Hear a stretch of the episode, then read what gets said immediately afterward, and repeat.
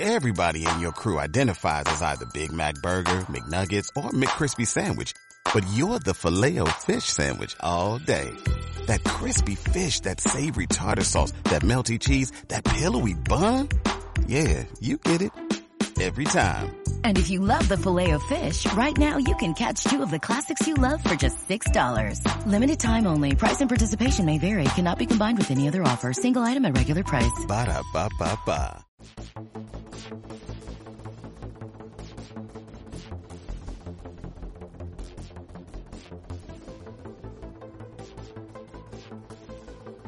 Estás escuchando Bola de Cristal con Elías Domingo e Ismael Soto. Cuando uno recibe una buena noticia, una de las mejores que se pueden recibir en la vida, dudas, decenas, cientos de ellas comienzan a bullir en nuestras cabezas. ¿Será su salud buena? ¿Aprenderá rápido? ¿Dónde estudiará? Decidir dónde se van a formar nuestros hijos es una de las decisiones más relevantes que unos padres pueden tomar. ¿Y si te dijera que ahora la tecnología nos puede ayudar a realizar esa elección? Hola a todos, hola Elías, soy Ismael Soto y hoy en Bola de Cristal hablamos sobre una empresa innovadora que nos ayuda en una de las elecciones más relevantes de nuestra vida, el cole de nuestros pequeños. Bola de Cristal con Elías Domingo e Ismael Soto. El podcast en el que analizamos el presente y te ayudamos a pensar en cómo va a ser el futuro. ¿Qué tal amigos? Soy Elías Domingo. ¿Cómo estás Ismael Soto? Hola Elías. Pues nada, un día más aquí contigo. Pues sí, con un tema yo creo de los más relevantes ¿eh? que hemos tocado en nuestro podcast, como bien decías en la, en la intro, y que bueno, tristemente pues eh, cada vez menos, pero sigue siendo relevante, porque bueno, eh, seguimos hablando de educación y esto Ismael siempre nos gusta mucho ¿eh? hablar de, de este tema. Así es, así es.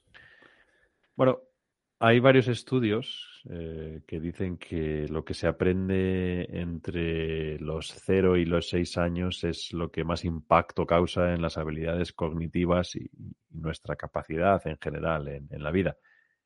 Por eso es tan importante elegir correctamente la guardería y el cole de nuestros hijos.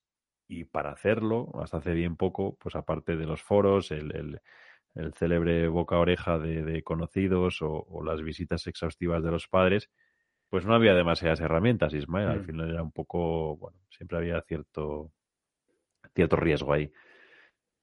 Ahora es diferente, porque luego, como veréis, vamos a hablar con Ignacio Vallejo sobre una empresa que él mismo cofundó y, cofinanció en sus orígenes, que se llama Micole, que bueno, no es más que un portal donde podemos buscar, compartir y también pedir información, bueno, personalizada sobre colegios en los que nuestros hijos, pues bueno, van a dar sus primeros pasos en esto de la sociedad.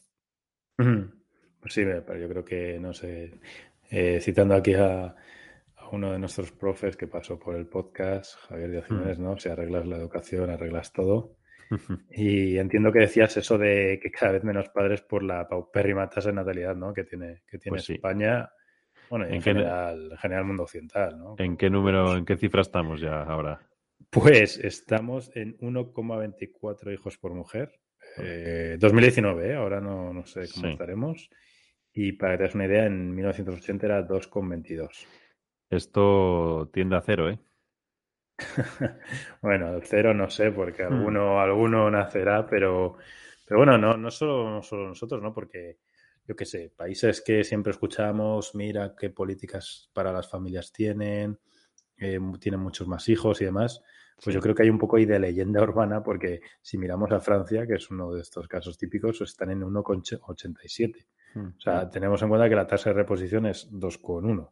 Sí. Entonces, eh, bueno, en fin, eh, también ex extinguiéndose, no tan rápido como nosotros, pero extinguiéndose. Y la, la verdad es que los escenarios que, que, que, se ven de población trazados por diferentes organismos, tanto globales como, como europeos, mm. pues apuntan que eso, que entre 2050 y 2100 es que España, si sigue así, puede perder la mitad de la población actual. O sea, estaremos sí, sobre los entre 25 y 30 millones de habitantes respecto a los 40 y pico que tenemos ahora.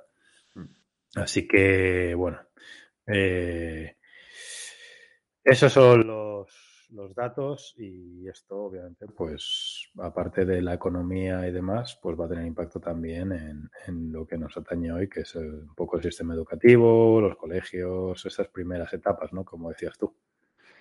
Pues sí, porque, bueno, ya por meternos un poco en materia, eh, en nuestro país hay más de 8 millones de alumnos matriculados en lo que es enseñanzas no universitarias, o sea, lo que sería pues, los coles y, el instituto, eh, de los cuales aproximadamente un 10% corresponde a alumnos extranjeros. Em, un 67% está en centros públicos, Melilla está a la cabeza de este dato con un 80% y País Vasco a la cola con un 50%, mitad y mitad. Y estos datos, la verdad es que, bueno, si opinas el histórico, apenas han cambiado en, las últimas décadas. Em, las, de, esos 8 millones que hablábamos, la franja con mayor número de ellos está entre 15 y 19, que serían los años de bachillerato, y preocupantemente, hablando como lo que decíamos al principio, pues menores de 5 años solo tenemos pues menos de medio millón, que es eh, pues muy, muy, muy poco, ¿no? Y yo creo que no está en, ese ratio de sustitución. Miras cifras de, de, inversión, de gasto, pues bueno, las familias, eh, iba a decir gasto, pero es que es la educación. Sí, en inversión, para los hijos. Claro, pero bueno, un 50% de las familias... Eh, o eso queremos creer. Exacto, sí, debemos, debemos creer en eso. 50% de las familias gastan más de 2.000 euros al año y, bueno, yo creo que otros tantos, pues eh, casi un millón de hogares gasta pues eh, más de 5.000 euros al año. Y datos curiosos que surgen cuando miras cifras y, todos estos escenarios que planteamos, bueno, pues cuanto más grande es el núcleo urbano, pues suele haber más oferta y más alto es el gasto en educación. Y aquí yo, Ismael, recurro a, un economista como tú para que me explique esto, porque... Pues, bueno, a ver, supongo que será que, eh, está, la oferta, la demanda y luego la hmm. discriminación de precios, ¿no? Al final eh, la realidad es que es que hay mayor renta per cápita en, en los núcleos urbanos. Mm. Por tanto, pueden poner los, colegios que no sean públicos. Lo primero es que habrá más oferta, más variedad de oferta. Para asegurarse, ¿no? El llenar iniciativas privadas o seguro mm. privadas. Y luego que pueden discriminar mayormente en precios, ¿no? Pero sí me llamó bastante la atención porque a priori la competencia debería hacer que fuera, bueno, que, los precios no, hubiera una significativa diferencia con otras áreas. Lo que sí que entiendo es que es una falsa competencia porque al final estamos hablando de en el espacio y en el tiempo, ¿vale? Esto parece una novela de ciencia ficción, pero, pero al final eh, tú vas a un colegio que esté relativamente cerca ya sea andando o en autobús o coche de, de, donde vives, o que tarde relativamente poco, ¿no? Sí. Entonces, al final, bueno, los colegios se instalan en determinados lugares y tú tienes acceso a dos, tres, cuatro sitios, como mucho, de una manera práctica, ¿no? Hmm. Hmm. Hay otro tema que me, bueno, que nos interesaba mucho al, mirar eh, las estadísticas que es el tachan tachan fracaso escolar, pues bueno, eh, nos encontramos con que somos los, los segundos de toda Europa, eh, pero los segundos significa que somos los, los casi peores, con un 16% de tasa de abandono y solo por detrás de Malta, que la verdad es que es un dudoso honor estar por detrás de Malta. No, no por supuesto, no tengo nada contra los, los de Malta, pero bueno, es un país que tampoco es muy significativo, ¿no? En, en estos en estos rankings. O sea que vas, eh, por decirlo de, manera rápida, somos los peores de Europa entre los países eh, medianamente grandes en, tamaño y en, tamaño de economía. Aquí también, eh, en fin, aquí podríamos sacar muchas derivadas, ¿no? También de esto, Ismael. Sí, aquí, bueno, a mí mi pregunta, y, te hago a ti esa pregunta también es, hmm. es, claro, siempre estamos echando la culpa al sistema, que sí a la tele, que sea no sé qué, pero joder, al final los padres tal vez han renunciado a, ese nivel de exigencia o a estar encima de tal manera que la gente no abandone, ¿no? Aparte de que luego esté mal diseñado el sistema educativo y demás, si esto no para de crecer, si esto somos los segundos peores de Europa, uh, o más que no para de crecer, no se reduce, ¿no? Ahora hay ciertos cambios en la agenda. Eh, del, del, del, ministerio que parece que, que, todo el mundo va a aprobar y que esto no va a existir. Uh, bueno, eh, no sé, no sé hasta qué punto solo es de al final de, de, de, los, de los hijos, que bueno, muchos no tienen el mismo nivel de, de madurez y van uh, y, se, y, se, enfrentan de diferente modo ¿no? a, la, hmm. a, la, a la realidad de, ser estudiante. Um, pero joder, parece que nunca que la, la, la, la, culpa siempre es de un ente, de un ente externo y la verdad es que la responsabilidad es de los padres, ¿no? Sí, yo creo que hay, que hay varios factores. Lo primero es lo que dices tú, me parece básico, la responsabilidad es de los padres. Eh, y, y, luego, un poco vinculado a esto y también a lo que comentabas antes, eh, el nivel cada vez es más bajo y el fracaso cada vez es más alto. O sea, eh, mm. por más que bajes el nivel, esto no significa, o sea, no es un problema de que sea, eh, por, por, decirlo claramente, no es un problema de que sea muy difícil aprobar, es que por más que bajes el nivel, siempre seguimos siendo líderes en, en fracaso escolar y me consta que, que cada año, si tú miras eh, los materiales y los currículums de, de, de, los alumnos comparado con hace 20, 30, 40 años, eh, los alumnos llegan peor formados a la universidad y esto es algo que te dicen profesores universitarios constantemente, ¿no? Entonces, creo que aquí es, sí, el sistema, siempre hablamos del sistema, el sistema educativo, el Estado, en fin, siempre le ponemos cosas que no tienen cara ni ojos y aquí evidentemente la culpa es de los padres y yo creo que claramente hay que hablar de culpables, ¿no? Porque esto es algo que al final lastra de una manera de muy, muy determinante la vida de los hijos y además lastra toda tu vida, no es una cosa que, que, sea, bueno, en cinco años lo arreglo, es que realmente luego ves las cifras de, de, de, de abandono escolar y seguramente están muy, muy relacionados con el, con el nivel de renta y con otros mm. muchos factores. Aunque es cierto que el otro día, Ismael, veíamos algo. Pero a nivel de renta, joder, aquí hace 50 mm. años éramos pobres como ratas o 60. Sí. Y, y, y, macho, y la gente, incluso los más pobres, eran los que más hambre tenían. Y, sí.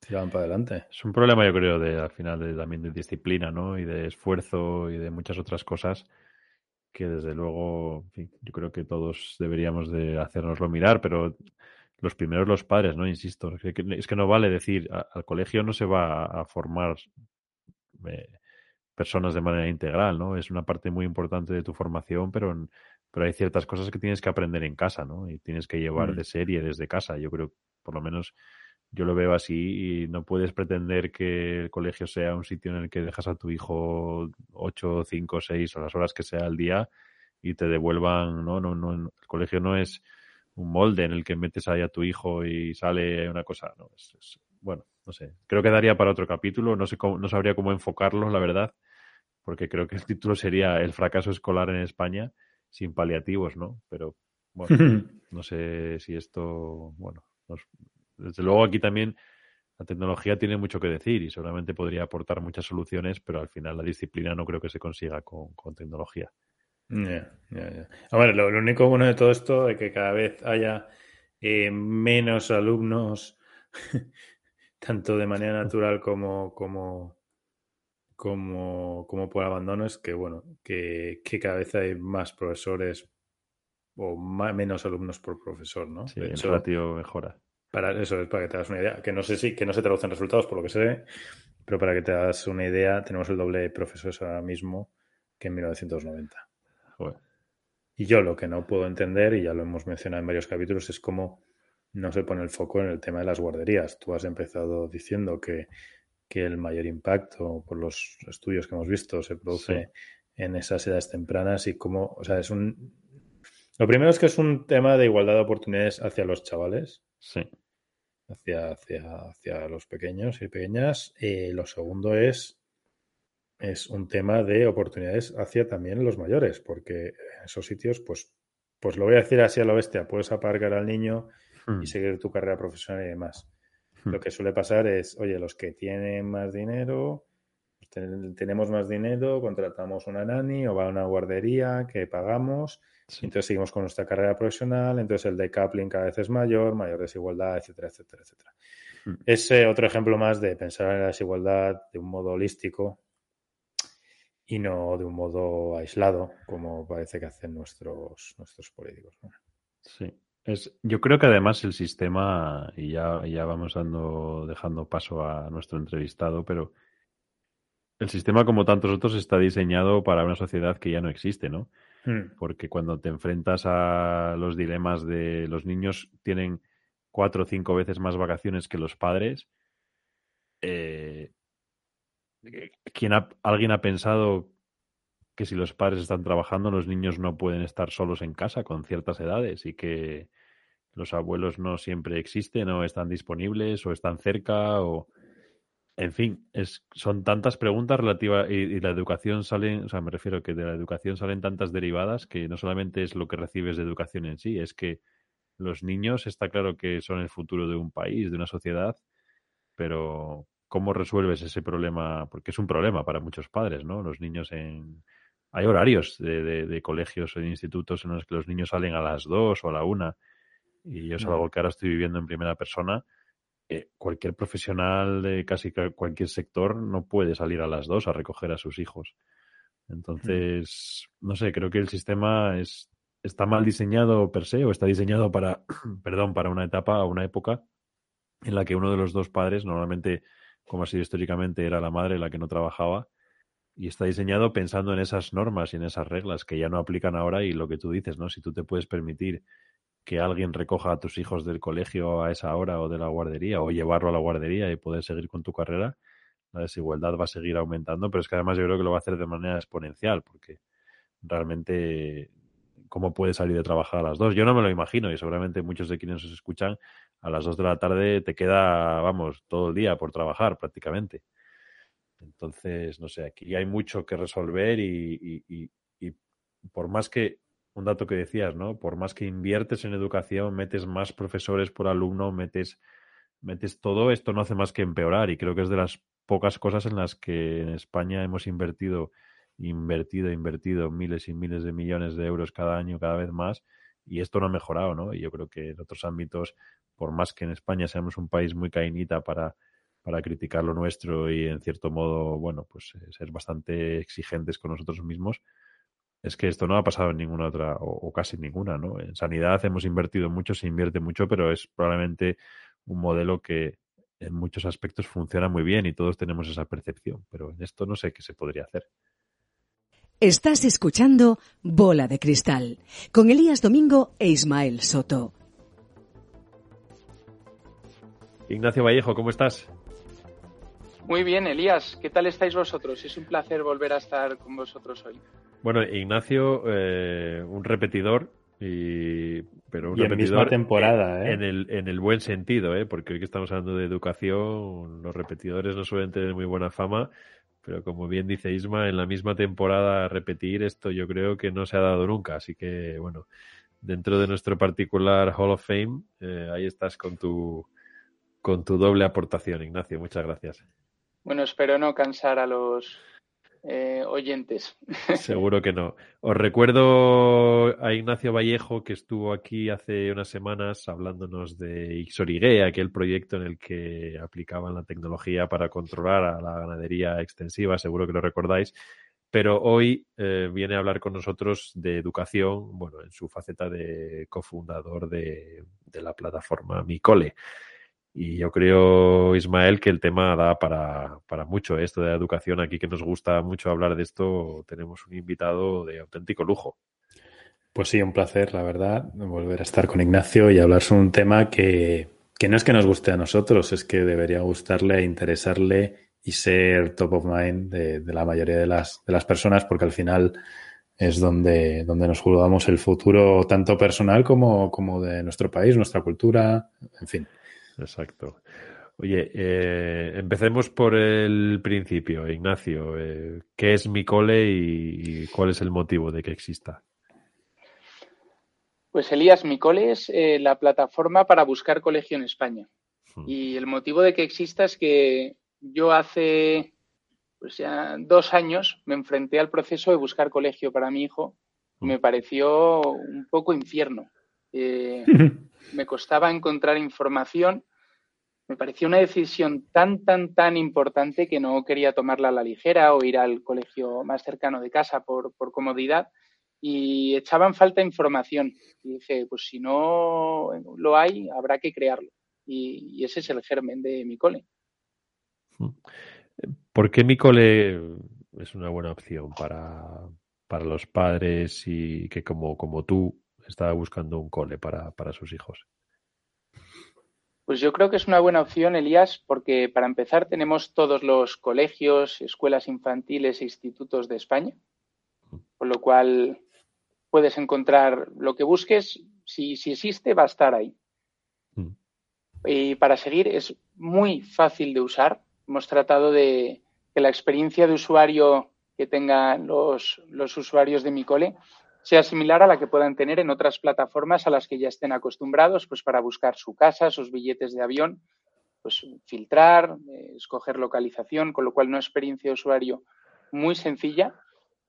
y luego la completitud de la información, tanto la que aportamos nosotros como la que ya cada vez más colegios rellenan ellos mismos en la plataforma, con lo cual pues nos hemos convertido en la, el, sitio al que ir para encontrar información de colegios. Y eso la verdad es que es, algo que hacía falta y que es un orgullo que quien lo haya conseguido sea mi cole. ¿Cómo fue ese proceso de creación, Ignacio, cuando entiendo que, te enfrentas a esa decisión tan importante y, y, entiendo que tienes un poco de frustración ¿no? Por, no, por no tener una plataforma como la que después creaste? Eh, ¿Cómo fue el proceso de, llevar esto a cabo? Pues Elías, me hice, soy un poco friki de, mm. Excel, eh, Data Studio, cuadros de mando y demás, y me creé mi propia plataforma para buscar colegio y tomar la decisión. Mi mujer me pues, se reía de mí casi porque le hacía votar en esta plataforma para que así la decisión que tomásemos fuese tuviese como alguna lógica matemática por detrás y me acabé construyendo mi propio cuadro de mando con toda la información de precios, notas históricas, localización, distancia desde casa, eh, valoraciones, reseñas. Fue, un proceso al que dediqué mucho, la verdad.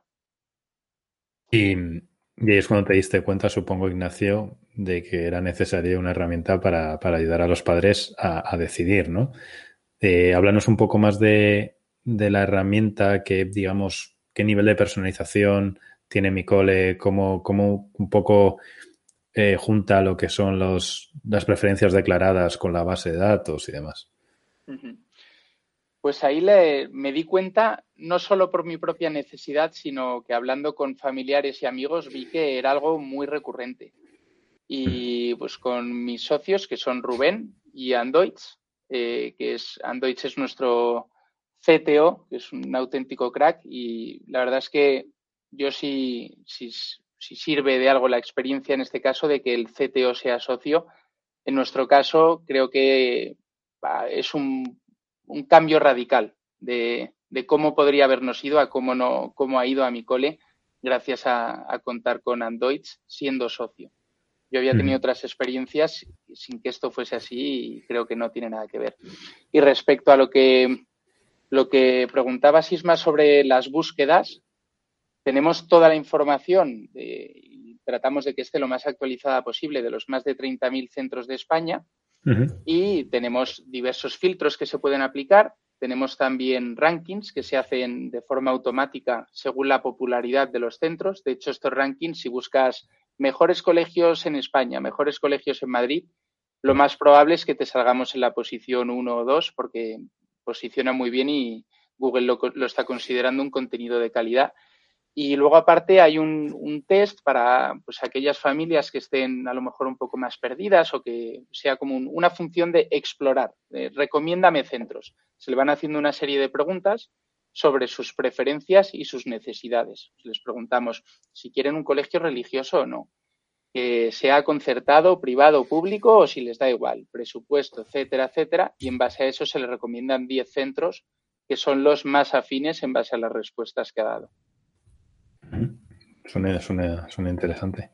Y mm, déjame que salte un poco de lo que es puramente mi cole al contexto que vivimos. Yo creo que es interesante tú que has puesto, bueno, que lo vives, ¿no? Como padre y que, que lo has puesto, digamos, a, que te enfrentas a, o estás intentando mejorar un poco lo que es el ecosistema de la educación en España. Eh, ¿Podemos hablar, Ignacio, de, de, lo que ocurre España, con la, en España con la educación? ¿Te parece?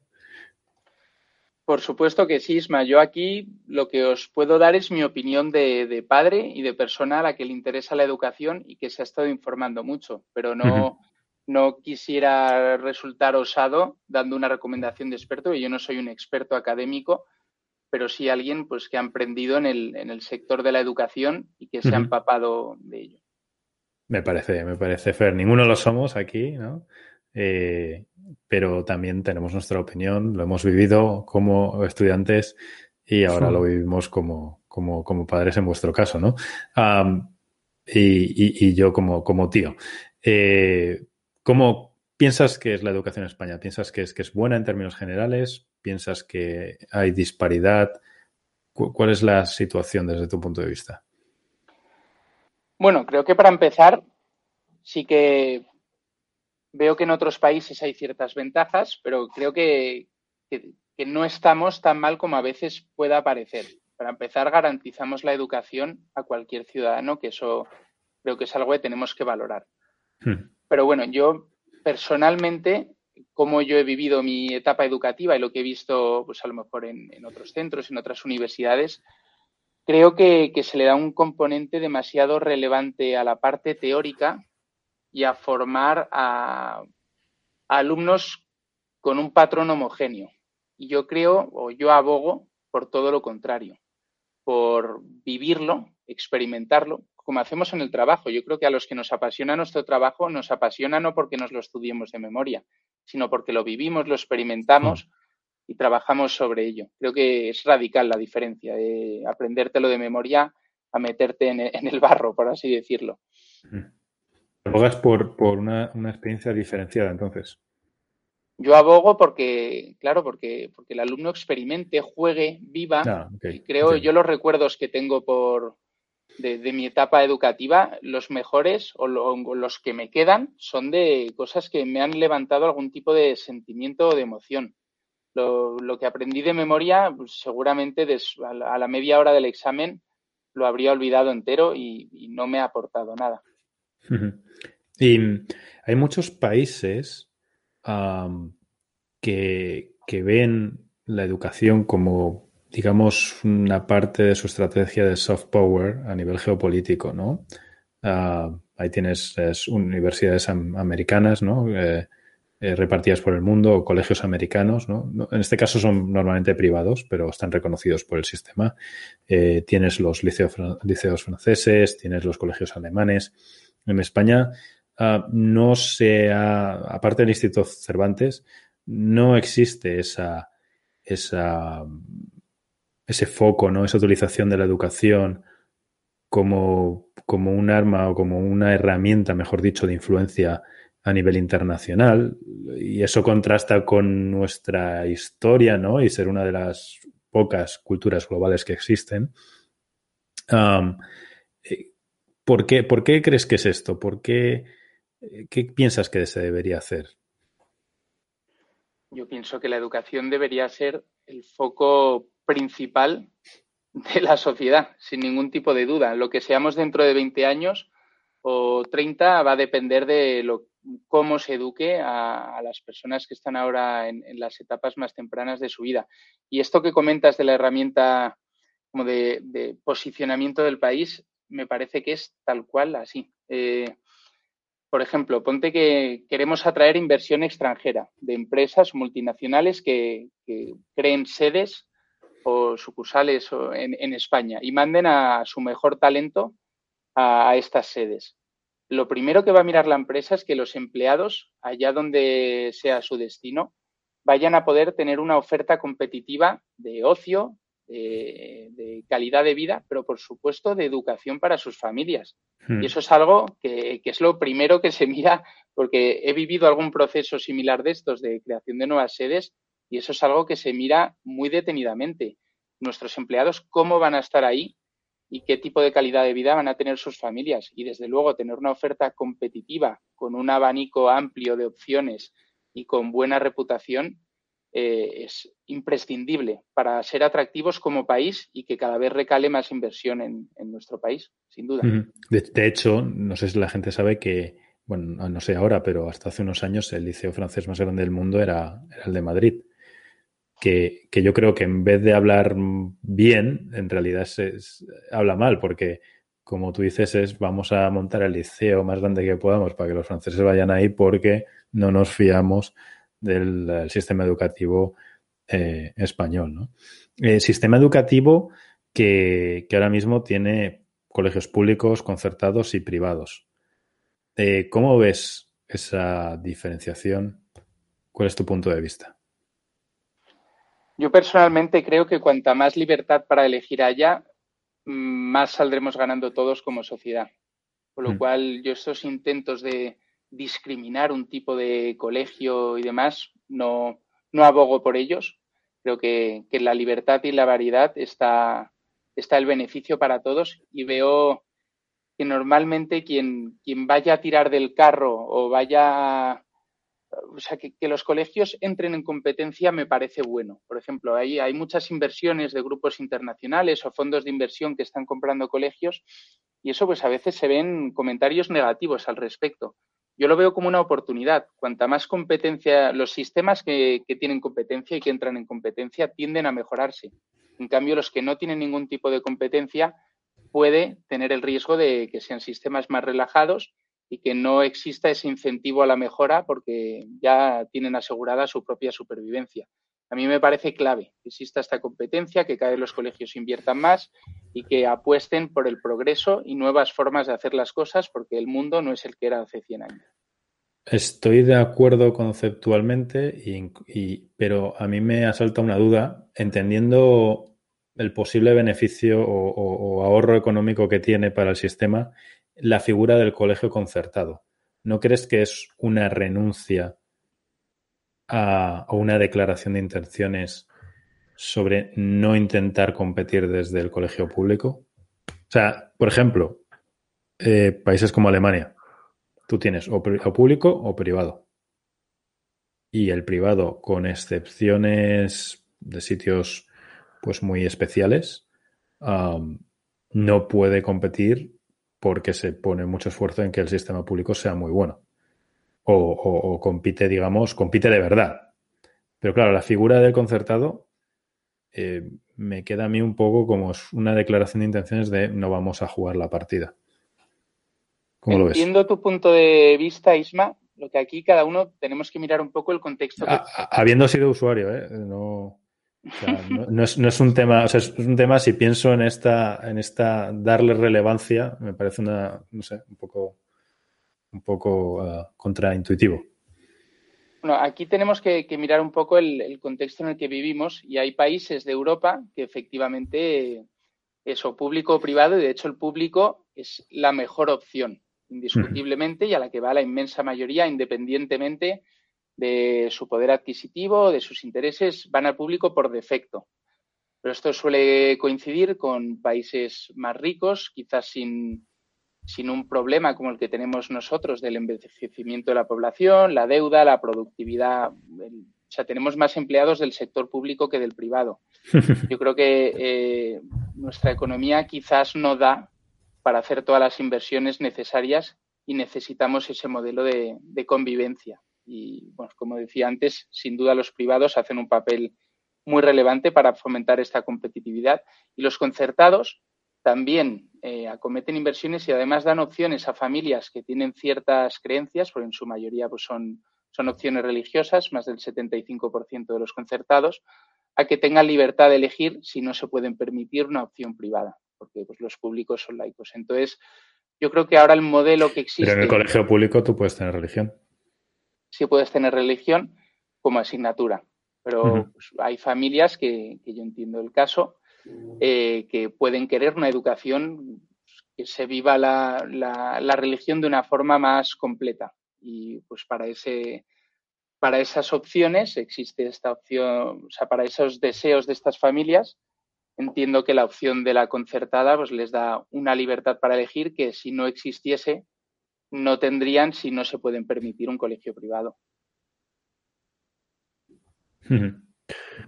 Ignacio, eh, por avanzar un poquito en, la conversación, eh, yo tengo curiosidad por saber tu opinión sobre qué se debería enseñar en los colegios. Y volvemos otra vez al punto anterior donde comentábamos que ninguno de los tres somos eh, profesores ni pedagogos, pero desde tu punto de vista como padre y como, y como cofundador de mi cole, ¿crees que faltan soft skills y, falta y sobra saberse todos los ríos de memoria? un poquito más de inteligencia emocional y menos integrales y derivadas, quizás un poco de mindfulness y quizás no tanta biología, clases de cocina, seguridad vial. Eh, la pregunta es, en definitiva, cuando un niño sale del colegio, cuando se va a, un instituto, ya cuando es un poco mayor o incluso a la universidad, eh, ¿de qué se acuerda realmente? ¿O qué le queda? ¿O qué se lleva? ¿Qué aprendizajes crees tú que se debería llevar?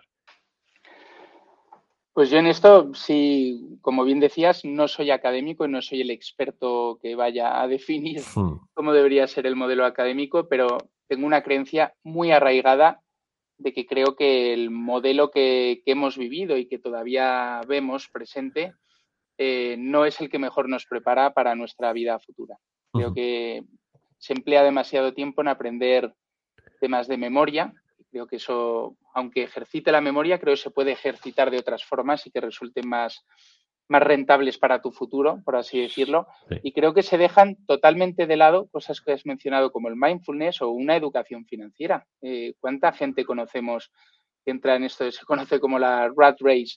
Hmm. Ya no más gasto más, vivo siempre con el agua al cuello infeliz en un trabajo que no me gusta solo para poder pagar las facturas, con la zanahoria de que a final de año me van a subir el sueldo para que otra vez gastar más. Eso yo creo que es, es un error de base y que, eso se tiene que educar desde pequeños, el invertir, ahorrar, tener cierto grado de inteligencia financiera o financiera o legal. Pues hmm. quien se vaya a comprar una casa, es que si no tienes unas nociones básicas, pues se hace todo muy cuesta arriba y, hoy es muy común que, que la gente no tenga estas nociones, ni siquiera básicas, para vivir en su día a día. Em, hablando un poquito del talento, no solamente del que, del que se, deriva de la educación, sino del que vosotros necesitasteis para crear, eh, gestionar y escalar mi cole. Eh, no sé, ¿qué, qué, visión tienes eh, a futuro de cómo vais a evolucionar como plataforma y, en fin, cómo, cómo va a ser el futuro de mi cole? Pues bueno, el futuro como sistema complejo en el que vivimos creo que no se puede predecir, pero... Ah, aquí lo intentamos, pero no siempre con éxito. Eh, desde luego estamos muy contentos con la trayectoria de Micole. En menos de dos años es una empresa rentable, es la plataforma líder, tenemos ya más de 100.000 visitas todos los meses, 5 millones de impresiones, seguimos sumando equipo eh, y el el equipo, la, parte de los socios que hay dedicados full time a ello, pues la verdad es que es excepcional la plataforma que, han logrado construir. Mm. Y los, lo, bueno es que tanto las familias están viendo el valor añadido para acudir a mi cole para buscar colegio, como los colegios están viendo el valor que les añade mi cole para tener visibilidad con esas familias que buscan colegio y utilizarnos como un canal de, contactar con familias realmente afines, porque los, ha cambiado un poco el, la situación que viven los colegios. Antes, hace 10, 15 años, los colegios, pues había padres que, uff, me admitirán, no me admitirán, habrá plaza, no habrá plaza. Eso hoy en día es muy raro. La mayoría de colegios, por mucha reputación y fama que tengan, eh, tienen huecos sin cubrir. Y eso es resultado de una natalidad decreciente, un 30% inferior en los últimos años, y en este caso concreto a, una mayor oferta de número de centros concertados y privados. Por lo cual, pues hay huecos en las aulas que se dejan de llenar y si esos huecos van creciendo, ponen en peligro la supervivencia del centro. Con lo cual, eh, los centros que tienden a sobrevivir, a tener sus aulas llenas y demás, pues hoy en día es imprescindible comunicar y estar visible. Y mi cole es una forma de estar visible con familias interesadas y en una plataforma especializada en colegios. Hmm. Eh, la pregunta es dura y, también difícil, pero veremos cerrar colegios eh, de, forma más masiva por la falta de niños. O bueno, eh, ¿qué, opinas? Pues lamentablemente la respuesta es que sí. y estamos viendo ya un 4% de cierres hmm. anuales. En el año de a raíz del COVID. eso, es mucho. ¿Pero esto es overall, Ignacio? ¿O es, o, ¿Cuál es la tendencia? ¿En ciudades o, ves más el campo? O sea, es que me parece una barbaridad. Es, común en ciudades y en centros concertados y privados. Sobre todo privados, los que no tienen ningún tipo de concierto. Hmm. Y esto ha sido especialmente dramático en el caso de escuelas infantiles durante, a raíz del COVID. Hubo eh, los niños siguieron escolarizados en colegios, pero en escuelas infantiles, pues en vez de eh, matricular a los hijos en la escuela infantil, hubo muchos niños que se quedaron en casa. Y esto ha provocado cierres. Nosotros, pues desgraciadamente, hemos conocido muchos de, las escuelas infantiles con las que tenemos excelente relación, que no les ha quedado otra que cerrar. O sea que sí, ha sido un año muy duro para las escuelas infantiles y esperemos que ahora repunte con fuerza. Eh, la última, Ignacio. Eh, mi cole, evidentemente, pues no, no hay que decirlo dos veces, es una plataforma dedicada a colegios, pero si nos vamos un pasito más allá al sistema universitario y bajo tu experiencia como, como, universitario y como, bueno, conocedor del mundo educativo, eh, aquí también nos faltan cosas, ¿no? También nos, nos hace falta perfeccionar mucho el, modelo universitario y acercarlo al, mundo real, ¿no? al mundo de las empresas. Yo cuando, cuando tuve mi experiencia universitaria sí noté eso. De hecho, pues yo hmm. estudié ADE un poco por porque era la opción que más genérica en aquel momento sin tener muy claro a qué me quería dedicar, pero tampoco despertó en mí, salvo cosas muy concretas, no, no despertó en mí un gran interés. El interés mío por el mundo de la empresa y los negocios ha sido después, eh, trabajando, leyendo pues, a los típicos, a Warren Buffett, a Peter Lynch, Mm. Eh, este tipo de gente donde te empapas de verdad en, casos prácticos, en experiencias vitales y luego en aplicarlas tú mismo en, el día a día. Y eso es lo que atrapa de verdad. Con lo cual yo creo que cuanto más acerquemos la formación con las experiencias reales, creo que eso atrapa al, estudiante. Si no se le queda muy lejos y si no le ve la utilidad en ese momento, pues puede perder interés, como me mm. pasaba a mí. Sin duda y totalmente de acuerdo, Ignacio. Eh, vamos a dejarlo aquí eh, ya eh, en esta visita, revisita a, nuestro, nuestra bola de cristal. Te agradecemos mucho tu tiempo y bueno, prometemos llamarte en el futuro para ver cómo evolucionan estos dos proyectos que, de los que nos has hablado esta temporada. Un abrazo. Un abrazo, Elías Isma. Muchas gracias por tenerme con vosotros. Gracias a ti. Estás escuchando Bola de Cristal con Elías Domingo e Ismael Soto. Bueno, Ismael, a ver si conseguimos que nuestros oyentes nos presten un poquito de atención. Seguro que están entrando ahí en la web de mi cole para ver qué, qué eh, rating y qué ranking tienen los coles a los que quieren llevar a sus hijos. Así que nos toca predicciones, a ver si somos capaces de captar su atención. Bueno, pues sí, pues sí, la verdad es que es una herramienta súper interesante. Empieza. Empiezo yo con, con recomendaciones. Eh, con predicciones. Con predicciones, allá voy. Pues venga, mi predicción es la siguiente. Creo que hay una, una burbuja un poco de, entidades de formación.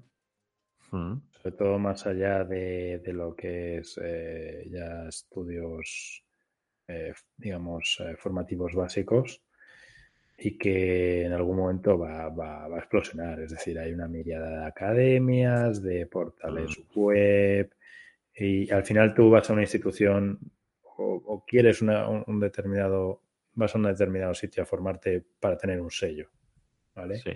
Ese sello, cuando eres más pequeño, es menos importante que cuando eres más mayor, eh, aunque en algunos casos existe.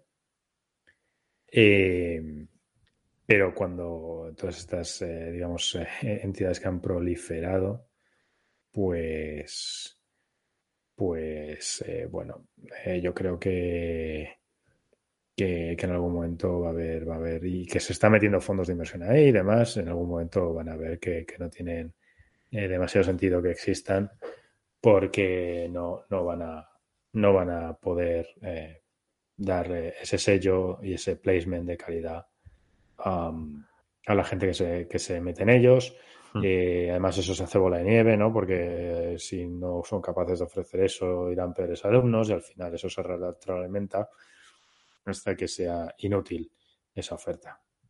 Hmm. Em, ¿Crees que están demasiado orientadas? Quizás a todas estas formaciones están como muy orientadas al empleo rápido. De, bueno, eh, hago este curso y consigo este empleo y ya me ha merecido la pena. O ves que que pueda haber escuelas más o, centros más estratégicos en el medio y largo plazo? Bueno, yo creo que eh,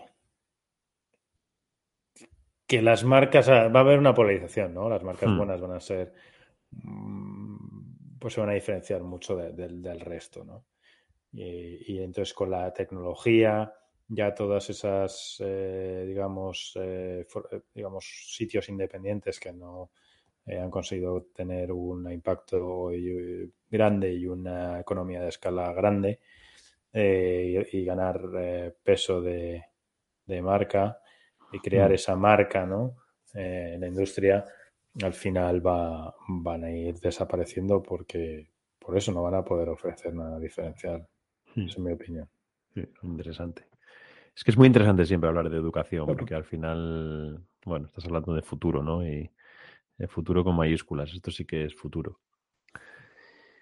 Yo veo eh, esta predicción es un poco eh, ilusa porque no, no, creo que vaya a pasar en todos los centros de España, pero sí que creo que va a haber una pequeña gran revolución en los centros más prestigiosos, hablo de los coles, en la manera en la que se enseñan las cosas, ¿no? Hemos quizás eh, incluso Ismael hasta nuestra generación, los que hemos nacido en los 80 y seguramente en los 90 y me atrevo a decir que hasta los que han nacido en los años 2000 seguramente han hecho una formación menos exigente que las anteriores en cuanto a nivel en el cole y en el instituto, pero muy basada en memorizar y en aprender mm. conceptos que luego pues muy rápidamente se olvidan, ¿no? Porque no le acabas de ver la, eh, la practicidad. Entonces yo, yo preveo, he estado, bueno, últimamente mirando bastantes cosas sobre esto y, creo que hay bastantes modelos en los que se empieza a, potenciar otro tipo de educación en la cual pues se,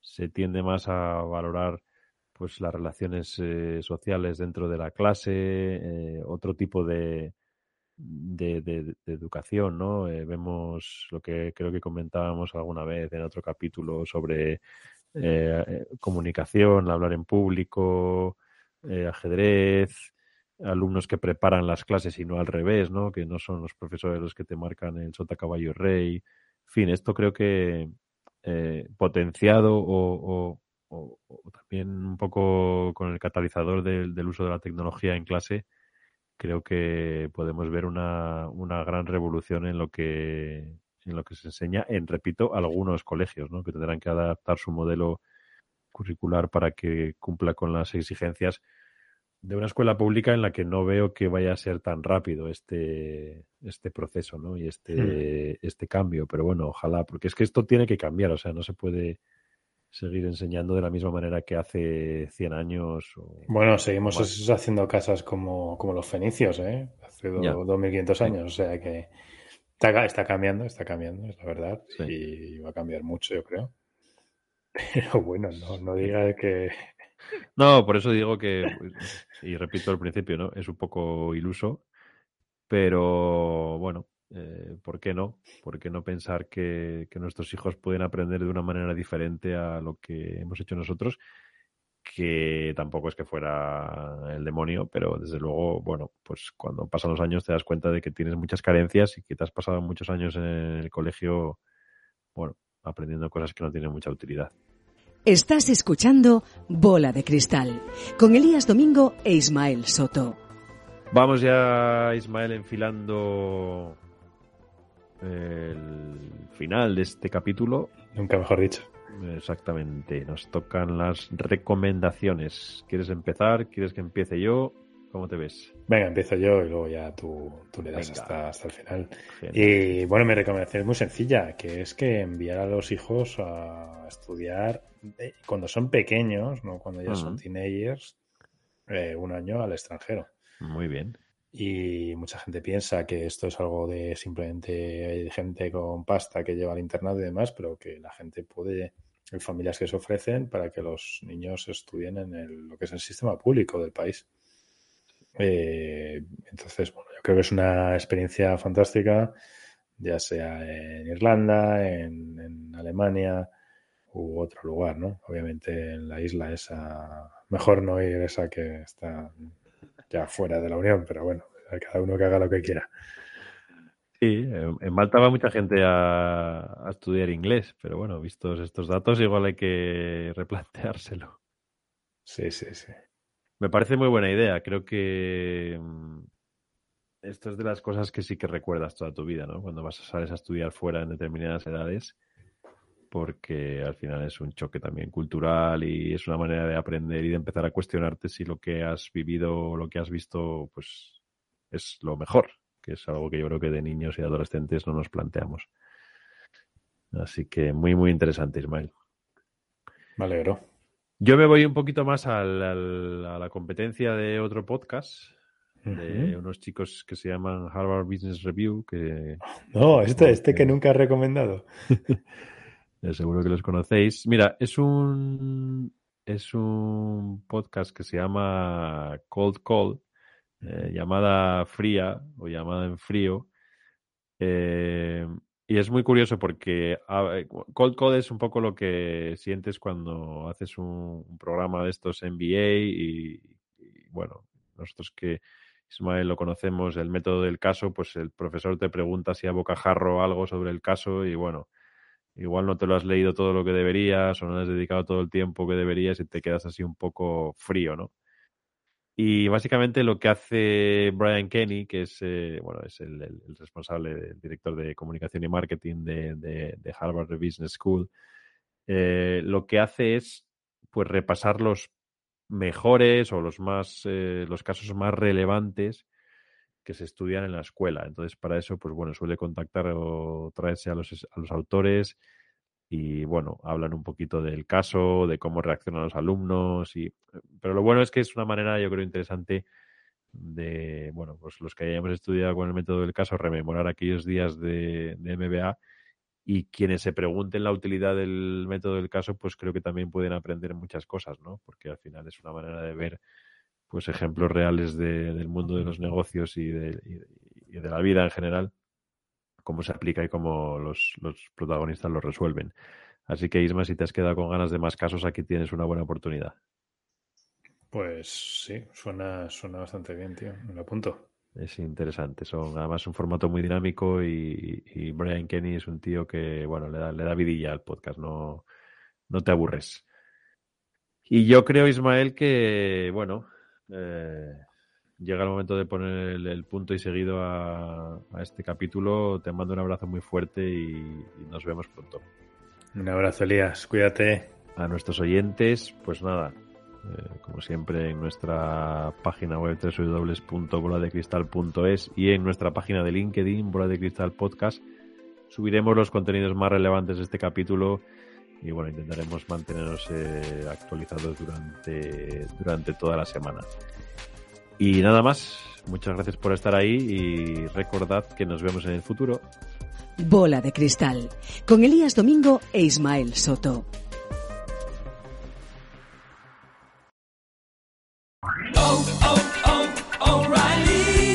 ¿Necesitas ayuda? En O'Reilly Auto Parts te ayudamos. ¿Necesitas algún consejo? Te aconsejamos. Nuestros profesionales en autopartes están siempre disponibles para ayudarte a encontrar lo que necesites. Excelente servicio al cliente es solo una de las ventajas que ofrece O'Reilly Auto Parts. Los profesionales en autopartes. Oh, oh, oh, O'Reilly Auto Parts.